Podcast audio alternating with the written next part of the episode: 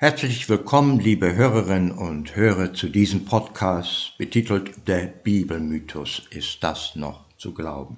Es ist ja schon eine Weile her, dass wir den Mose-Zyklus abgeschlossen hatten.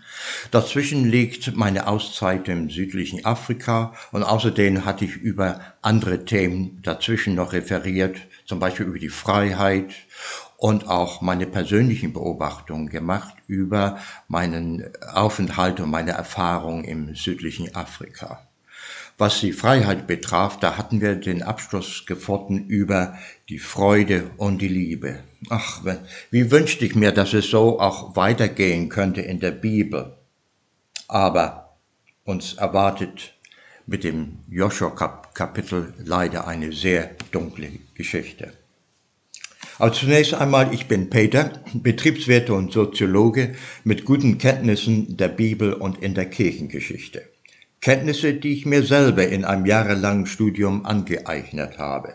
Hinzu kommt, dass ich fast 40 Jahre lang ein Missionskrankenhaus in Botswana geleitet habe und dabei auch die Innenseite der protestantischen Kirche näher kennengelernt habe. Nun, es ist Frühling und der Frühling steht symbolhaft für die erwachende Natur, das wieder aufblühende Leben. Leider passt der Einzug ins gelobte Land, was ja erstmal harmlos klingt, gar nicht in eine vom Frühling stimulierte Stimmungslage eines fröhlichen Aufbruchs. Das Buch Joshua klingt nicht nach einem Buch des Lebens, eher des Todes. Es ist eine Geschichte von zahllosen Schlachten, von einer breiten Blutspur der Vernichtung und Zerstörung.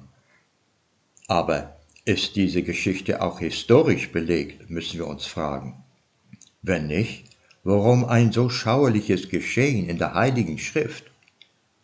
Ein größeren Gegensatz zum erbarmungslosen, rachedurstigen Gott, der Joshua immer wieder anspornt, und dem liebenden, barmherzigen und versöhnlichen Gott Jesu, lässt sich kaum denken. Ich glaube, es macht Sinn, dem Ursprung der Gewalt, der Aggression auf den Grund zu gehen und sich die Frage stellen, wie entstehen eigentlich Kriege und warum gibt es so viel Gewalt? Die Geschichtsbücher und die heutigen Nachrichten sind ja voll davon. Ursachen der Kriege gibt es wohl viele und beileibe kann man nicht immer der Religion die Schuld in die Schuhe schieben. Aber beschäftigen wir uns erst einmal mit Joshua und der Geschichte über die Eroberung des gelobten Landes.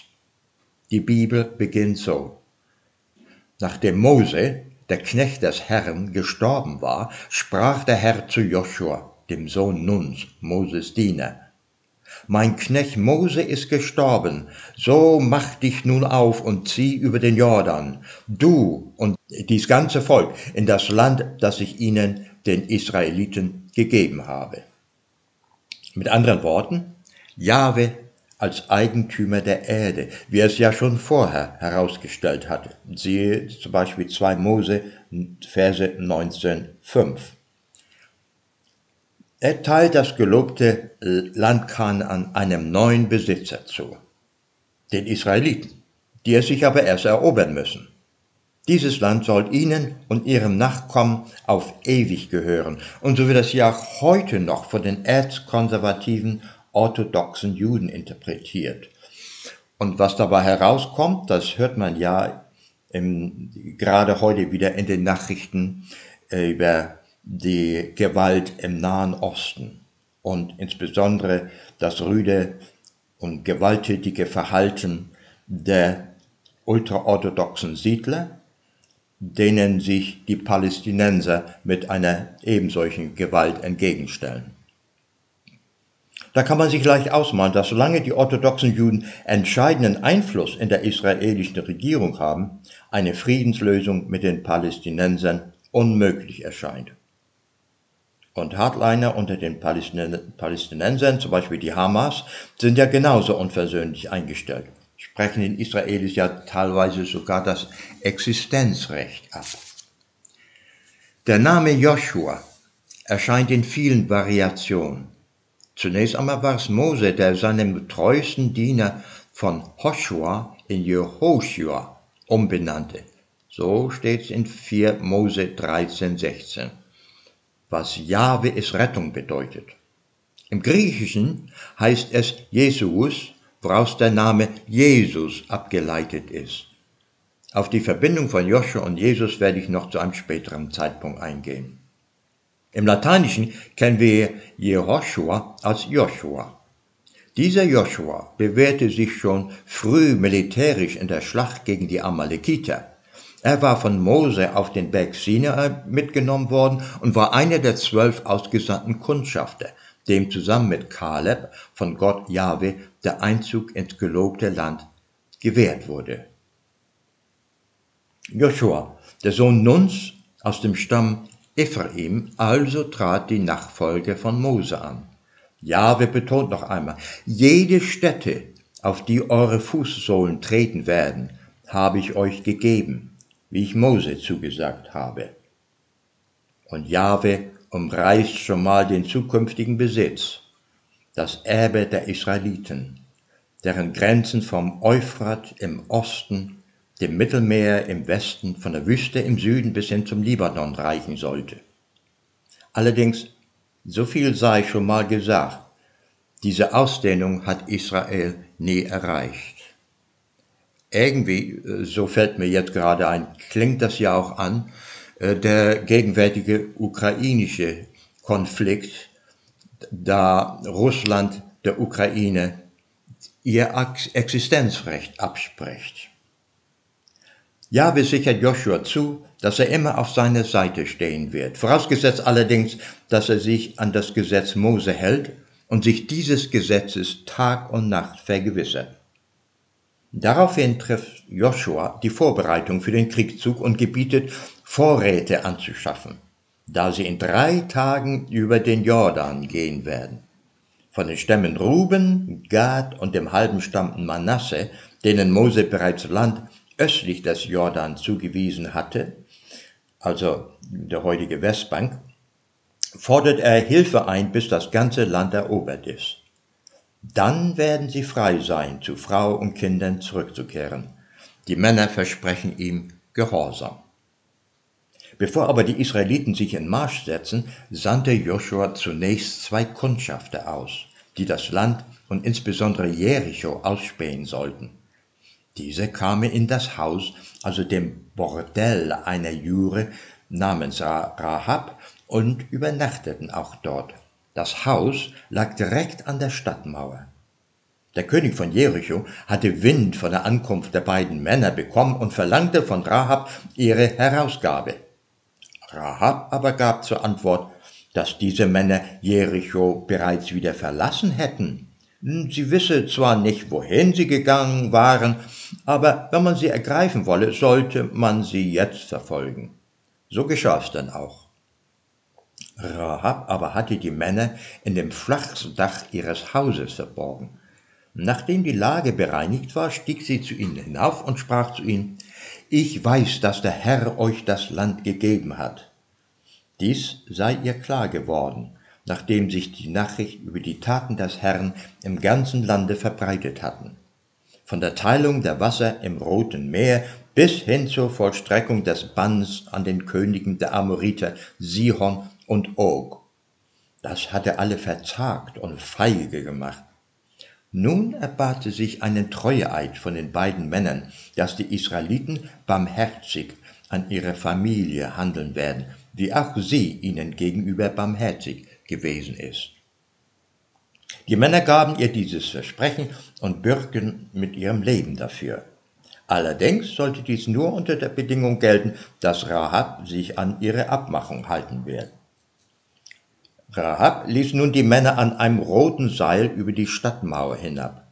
Dieses rote Seil, so schärften sie ihr ein, sollte als Erkennungszeichen dienen, damit die Israeliten sie und ihre Familie, die sich im Haus versammeln solle, beim Einfall in Jericho verschont werde.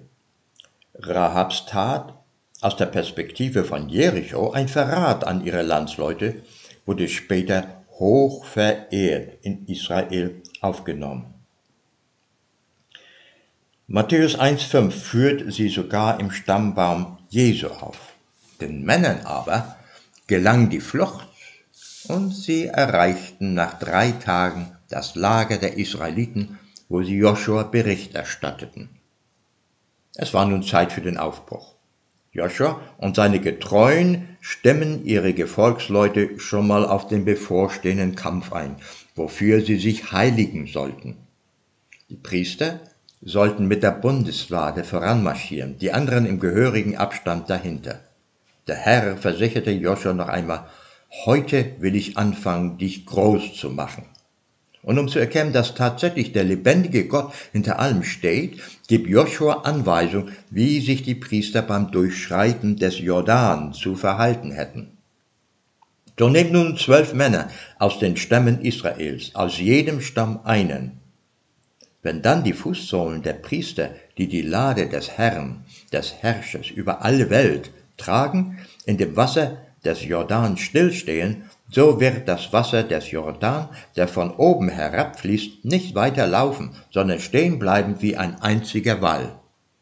Und siehe, so geschah es auch, und die Israeliten konnten den Fluss trockenen Fußes durchqueren. Für den Dr. Fruchtenbaum, der sich auf rabbinische Überlieferung bezieht, war diesmal wieder ein Gotteswunder. Das Wunder besteht darin, so schreibt er, dass das Wasser, welches vom Norden herabkam, aufhörte zu fließen. Das Wunder erscheint umso größer, war es doch Frühling, eine Zeit also, wo der Jordan Hochwasser führt. Unwillkürlich wird man beim Lesen dieser Zeilen an die Teilung des Roten Meeres beim Auszug aus Ägypten erinnert. Natürlich wurde auch versucht, die Trockenlegung des Jordan rational als ein Naturereignis zu erklären. Als mögliche Ursache wird insbesondere ein Erdbeben in Erwägung gezogen, so wie es sich tatsächlich einmal im Jahre 1927 ereignete, das zur vorübergehenden Aufdämmung des Jordan führte.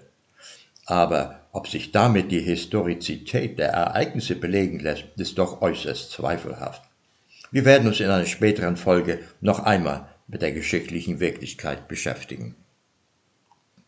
Die zwölf Stammesführer entnahmen dem Fluss je einen schweren Stein und schleppten diese Steine auf die Westseite des Jordan, einen Ort namens Gilgal, östlich von Jericho, wo sie als Zeichen ihrer zukünftigen Generation aufgerichtet wurden.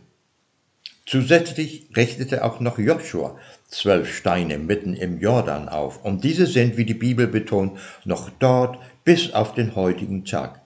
Eine Aussage, die sich dutzende Male wiederholt und Fruchtenbaum den Schluss ziehen lässt, dass das Buch Joshua von einem Augenzeugen, nämlich von Joshua selbst, geschrieben sein müsste.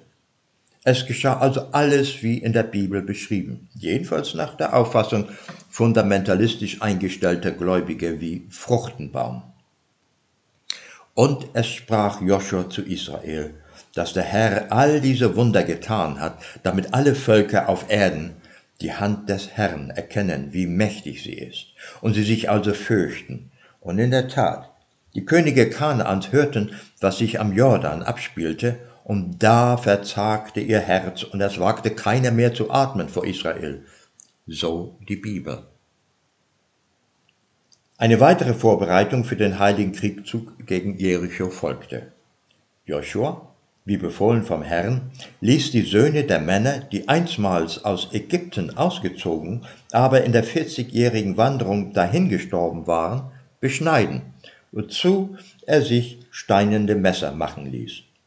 Man darf sich doch hier die Frage stellen, wie man das wohl so schnell bei dieser großen Zahl von über einer halben Million Männern hat durchführen können. Überhaupt.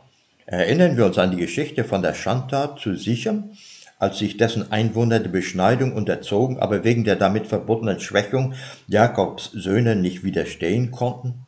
Wieso, wieso man diese Beschneidung ausgerechnet vor dem Kriegszug gegen Jericho durchführen sollte, bleibt ein wenig unverständlich. Aber Jahwe sagte dazu, Heute habe ich die Schande Ägyptens von euch abgewälzt.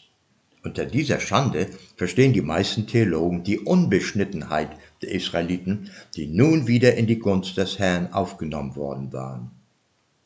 Der Ort des Lagers, an dem all dies geschah, nannte man Gilgal, was hebräisch der Kreis bedeutet. Da die Schande nun von ihnen genommen war, konnten die Israeliten auch zum ersten Mal wieder das Passafest halten, das sie ein letztes Mal vor 39 Jahren am Berg Sinai gefeiert hatten.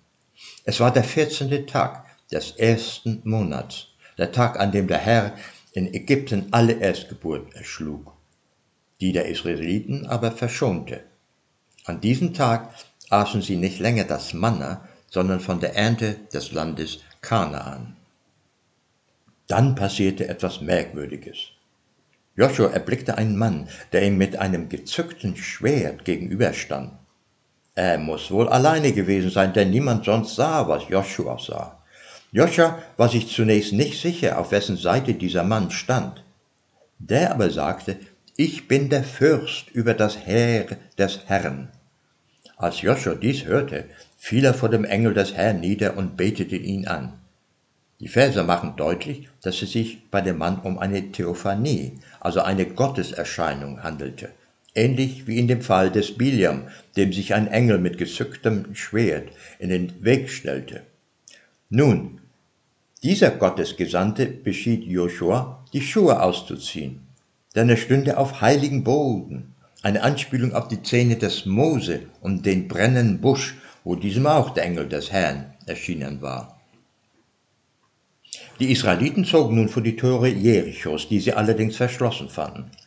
Der Herr aber sprach zu Joshua und sagte, Sieh, ich habe Jericho samt seinem König und seinen Kriegsleuten in deine Hand gegeben. Und so sollten die Israeliten vorgehen. Es sollten sieben Priester mit der Bundeslade voran, jeder von ihnen mit einer Posaune ausgerüstet, zusammen mit den Kriegern jeden Tag einmal um die Stadtmauer herumgehen. Am siebenten Tag aber sollten sie siebenmal um die Stadtmauer ziehen und dabei, wie an den anderen Tagen auch, die Posaunen blasen, worauf die Mauer einfallen werde. Zudem sollten sie an diesem Tag ein lautes Kriegsgeschrei machen. Die Zahl sieben ist eine symbolische Zahl, die für Vollkommenheit steht. Am siebten Tag, siebenten Tag beging man den Sabbat, denn so erzählt es die Bibel, nach sechs Tagen der Schöpfung ruhte Gott von seinem Werk. Die Israeliten aber gingen vor, wie ihnen aufgetragen war, und am siebten Tag ließen sie ein großes Kriegsgeschrei erschallen. Joshua mahnte seine Krieger, ja nichts für sich von den Schätzen der Stadt zu nehmen, denn das alles, wie auch die Stadt selber, war dem Bann verfallen, also der Weihe Gottes gewidmet. Die Rahab aber und ihre Familie sollten sie verschonen, war sie doch Israel eine Hilfe gewesen. Mit dem Schall der Posaunen fiel die Mauer in sich zusammen und die Israeliten eroberten die Stadt.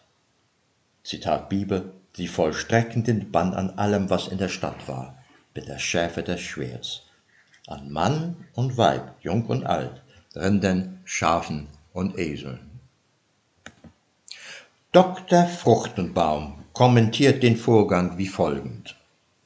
Durch Glauben fielen die Mauern Jerichos und weiter, es war Gott, der Jericho und die anderen kanaanäischen Städte zerstörte. Israel war nur ein Werkzeug in seiner Hand. Und weiter schreibt er, die Sündhaftigkeit des Volkes rechtfertigte die Zerstörung von irgendeiner moralischen Entrüstung oder zumindest eine verhaltene Nachdenklichkeit nicht die geringste Spur. Dr. Fuchtenbaum hat sein Buch über Joshua im Jahre 2021 geschrieben. Jeder aber, so Joshua, der die Stadt wieder aufbaue, solle verflucht sein. Die Stadt Jericho, aber es steht noch heute, beziehungsweise ist wieder aufgebaut worden. Jericho, das sich auch die älteste Stadt der Welt rühmt, hat heute um die 20.000 Einwohner. Sie ist mindestens 10.000 Jahre alt, war aber nicht zu allen Zeiten besiedelt. Sie wird auch Stadt der Palmen genannt. Meine Frau und ich haben sie vor einigen Jahren besucht. Die Stadt untersteht zwar heute palästinensischer Kontrolle, aber die israelischen Soldaten sind niemals weit. Abschließend heißt es noch in der Bibel, so war der Herr mit Joshua, dass man ihn rühmte im ganzen Lande. Soweit also die biblische Erzählung über den Fall Jerichos. Eigentlich doch ein Stoff wie gemacht für einen Hollywood-Actionfilm. Doch bisher hat sich noch kein Regisseur dieses Materials angenommen. Ob es wohl daran liegt, dass man das blutige Abschlachten einer ganzen Bevölkerung bis hinunter zum Säugling den empfindsamen Gemütern der bibelfesten Gläubigen doch lieber nicht zumuten möchte? Es ist zu vermuten, dass diese nichts dagegen einzuwenden hätten, wenn sich die Botschaft darauf beschränken würde, dass Gott doch nur vorhatte, die Heiden auszurotten. Also bitte keine weiteren Details. Es kommt ganz auf die Perspektive an. Verliert sich der Blick im Allgemeinen, dann entzieht sich ihm die hinter den Einzelheiten liegende mögliche Brutalität. Wenn mal wieder die Nachrichten über das Ertrinken von Dutzenden oder Hunderten Flüchtlingen im Mittelmeer berichten, dann erregt das kaum noch größere Aufmerksamkeit. Wenn dann aber Bilder wie die des angespülten Leichnams eines kleinen Jungen auftauchen, dann erhebt sich eine Welle des Entsetzens und der Empörung. Was besagen schon die Zahlen der vielen Kriegstoten in der Ukraine? Erschüttern uns noch die täglichen Berichte über Bombenangriffe, wie zumal in Syrien, nun in der Ukraine. Aber Bilder wie die von verstümmelten Leichen in Butscha machen die Kriegsgräuel es wieder sichtbar. Würden Bilder von Leichenbergen oder solche von zerfetzten, blutüberströmten Kinderkörper in Jericho existieren, wie würde man dann wohl über die Siege und Heldentaten eines Joshua und seiner Kriegsschar denken? Also solche Details über das Abschlachten in Kanaan, seinen möglichen Ablauf, möchte man dem Publikum dann doch lieber ersparen. Es gibt in den USA nun mal eine große fundamentalistisch und politisch rechtsorientierte evangelikale Christenschaft, die übrigens auch zu den loyalsten Anhängern Trumps zählt. Die würde solche Bilder nicht schätzen und darauf gilt es Rücksicht zu nehmen. Auch die hiesige Kirche umgeht aus lauter Rücksicht auf die Gläubigen das Buch Joshua wie die Katze um den heißen Brei. Allerdings, die Trompeten vor Jericho dürfte den meisten doch ein Begriff sein. Aber ist eine solche fast schamhafte Verschleierung der in der hebräischen Bibel geschilderten Brutalitäten ehrlich? Ich teile den Standpunkt der wohl meisten Kirchenvertreter, dass solche Texte in einer Predigt nichts zu suchen haben. Doch ganz übergangen werden sollten sie auch nicht. Schließlich sind sie ja ein Teil der Bibel. Man sollte aber darauf hinweisen, dass man sie aus heutiger Perspektive, einer der demokratischen Idee verpflichtenden und auf der allgemeinen Menschenwürde aufbauenden Gesellschaft nicht mehr als moralisch akzeptabel finden kann. Ich gestehe zu, dass damit eventuell Glaubenszweifel geweckt werden. Aber meiner Meinung nach ist es wert, wenn man Glaubwürdigkeit behalten möchte. Wenn wir die islamische Scharia, zumindest in ihrer extremen Auslegung, als mit unserer moralischen Auffassung als unvereinbar ablehnen, dürfen wir nicht übersehen, dass Ähnliches ja auch im Alten Testament steht. Natürlich lässt sich auch der barmherzige Gott im Alten Testament finden. Daneben aber stehen auch Worte des unversöhnlichen Hasses, der Rache und der Kriegstreiberei. Die Sorge des Gottes des Alten Testaments dient praktisch nur seinem erwählten Volk Israel. Der Gott Jesu aber richtet sich an alle Menschen. Wenn man sich des Ablaufs der Eroberung und der nachfolgenden Vernichtungsfeldzüge vergewissert, dann stellt sich doch für manche die Frage, ist Gott ein Massenmörder? Nun, im Horizont des israelischen Theologen Dr. Furtenbaum taucht so eine Frage gar nicht erst auf. Er liest die im Buch Joshua geschilderte Landnahme aus einer jüdisch-messianischen Perspektive, als die bereits dem Abraham und Mose gegebene göttliche Verheißung. Gott steht eben zu seinem Wort. Eine deutsche evangelikale Theologin, die der Bibel Irrtumslosigkeit bescheinigt, stellt sich allerdings in einem Artikel der moralischen Frage über die Verstreckung Jahwes durch sein Werkzeug Joshua in diesen mörderischen Schlachten. Und sie kommt zu diesen bemerkenswerten Schlussfolgerungen. Dass erstens die anbefohlene Vernichtung der Völker mit der Heiligkeit Israels begründet ist. Zweitens, der Bannbefehl, also die Auslöschung der Bevölkerung und Zerstörung der Stadt, eine Weihe Gottes ist und darauf abzielte, die heidnische Religion auszurotten, da sie eine geistliche Gefahr für Israel darstellte. Drittens, der Bann übrigens auch von anderen Völkern praktiziert wurde. Und damit hat sie allerdings recht. Viertens, Gott absolut souverän handelt und wir seine Beweggründe oft nicht verstehen können. Fünftens, das Gericht über Kanaan ein notwendiger Teil von Gottes Heilsgeschichte ist. Hm. Sechstens, anstatt die Toten zu beklagen, wir doch Gott dankbar sein sollten, dass er so viele am Leben gelassen hat. Ist das nun blanker Zynismus? Menschenverachtend ist eine solche Argumentation allemal. Da kann man mal wieder die Brücke zu dem Krieg in der Ukraine und dem Nahostkonflikt schlagen. Es kommt auf die Perspektive an, zu welcher Einstellung man gelangt. Der russisch-orthodoxe Patriarch Kyrill jedenfalls erachtet Putins Ukraine-Krieg, der ja beschönigend als eine Spezialoperation dargestellt wird, als gerechtfertigt. Dient er doch seiner Sicht nach präventiv der Verteidigung Russlands. Er begreift den Angriff auf ein souveränes Land als einen heiligen Krieg der aus geistlicher Sicht vor allem um der Ausmerzung dekadenter westlicher Werte wegen notwendig ist, die für Kyrill wohl so etwas wie einen Rückfall in das Heidentum darstellen. Wenn Gott zu Zeiten Joshuas das Heidentum als widernatürlich erachtete und der Ausrottung anbefahl, dann könne das ja auch für heutige Zeiten gelten. Das Buch Joshua ist nun mal kein Stoff für eine Predigt oder geruhsame Bibelstunde in netter Runde. Aber wenn man sich damit beschäftigen will, dann kommt man nicht darum herum, sich mit den in diesem Buch geschilderten Gewaltorgien auseinanderzusetzen. Wir haben aber auch schon hellere Seiten des Alten Testaments kennengelernt, so zum Beispiel der Jakobzyklus. Und weitere werden auch noch folgen. Und mit diesem Ausblick auf erfreulichere Erzählung verabschiede ich mich für heute. Wie es mit Joshua und seine Kriegerschau weitergehen, erfahren wir in 14 Tagen. Seltsame Ereignisse warten dabei auch auf uns. Also, in 14 Tagen, tschüss.